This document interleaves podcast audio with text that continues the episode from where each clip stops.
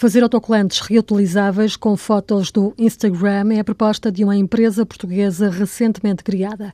A ReuseGram nasceu há pouco mais de dois meses.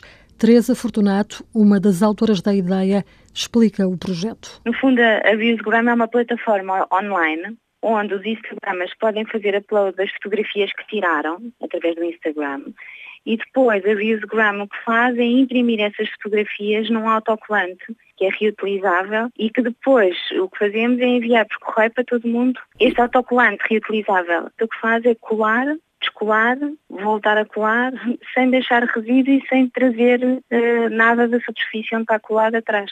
Em todo o mundo há várias empresas que já imprimem as fotografias do Instagram em diversos materiais.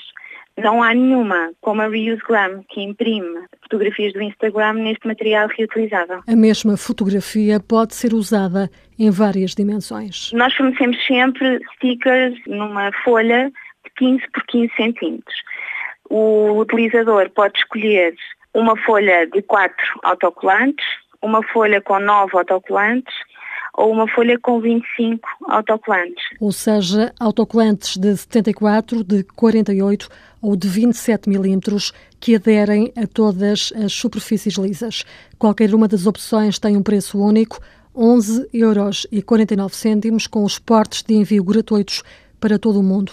Teresa Fortunato diz que a ideia está a ter boa aceitação. Desde a primeira semana que abrimos eh, até agora, temos envios para todo o mundo desde Londres, Nova Iorque, São Francisco, São Diego, São Paulo, Estocolmo, também já mandámos para a Austrália, para Moçambique, portanto temos mais de 5 mil views grams espalhados por todo o mundo. Ao longo do primeiro ano de funcionamento do projeto, o investimento previsto é de 50 mil euros.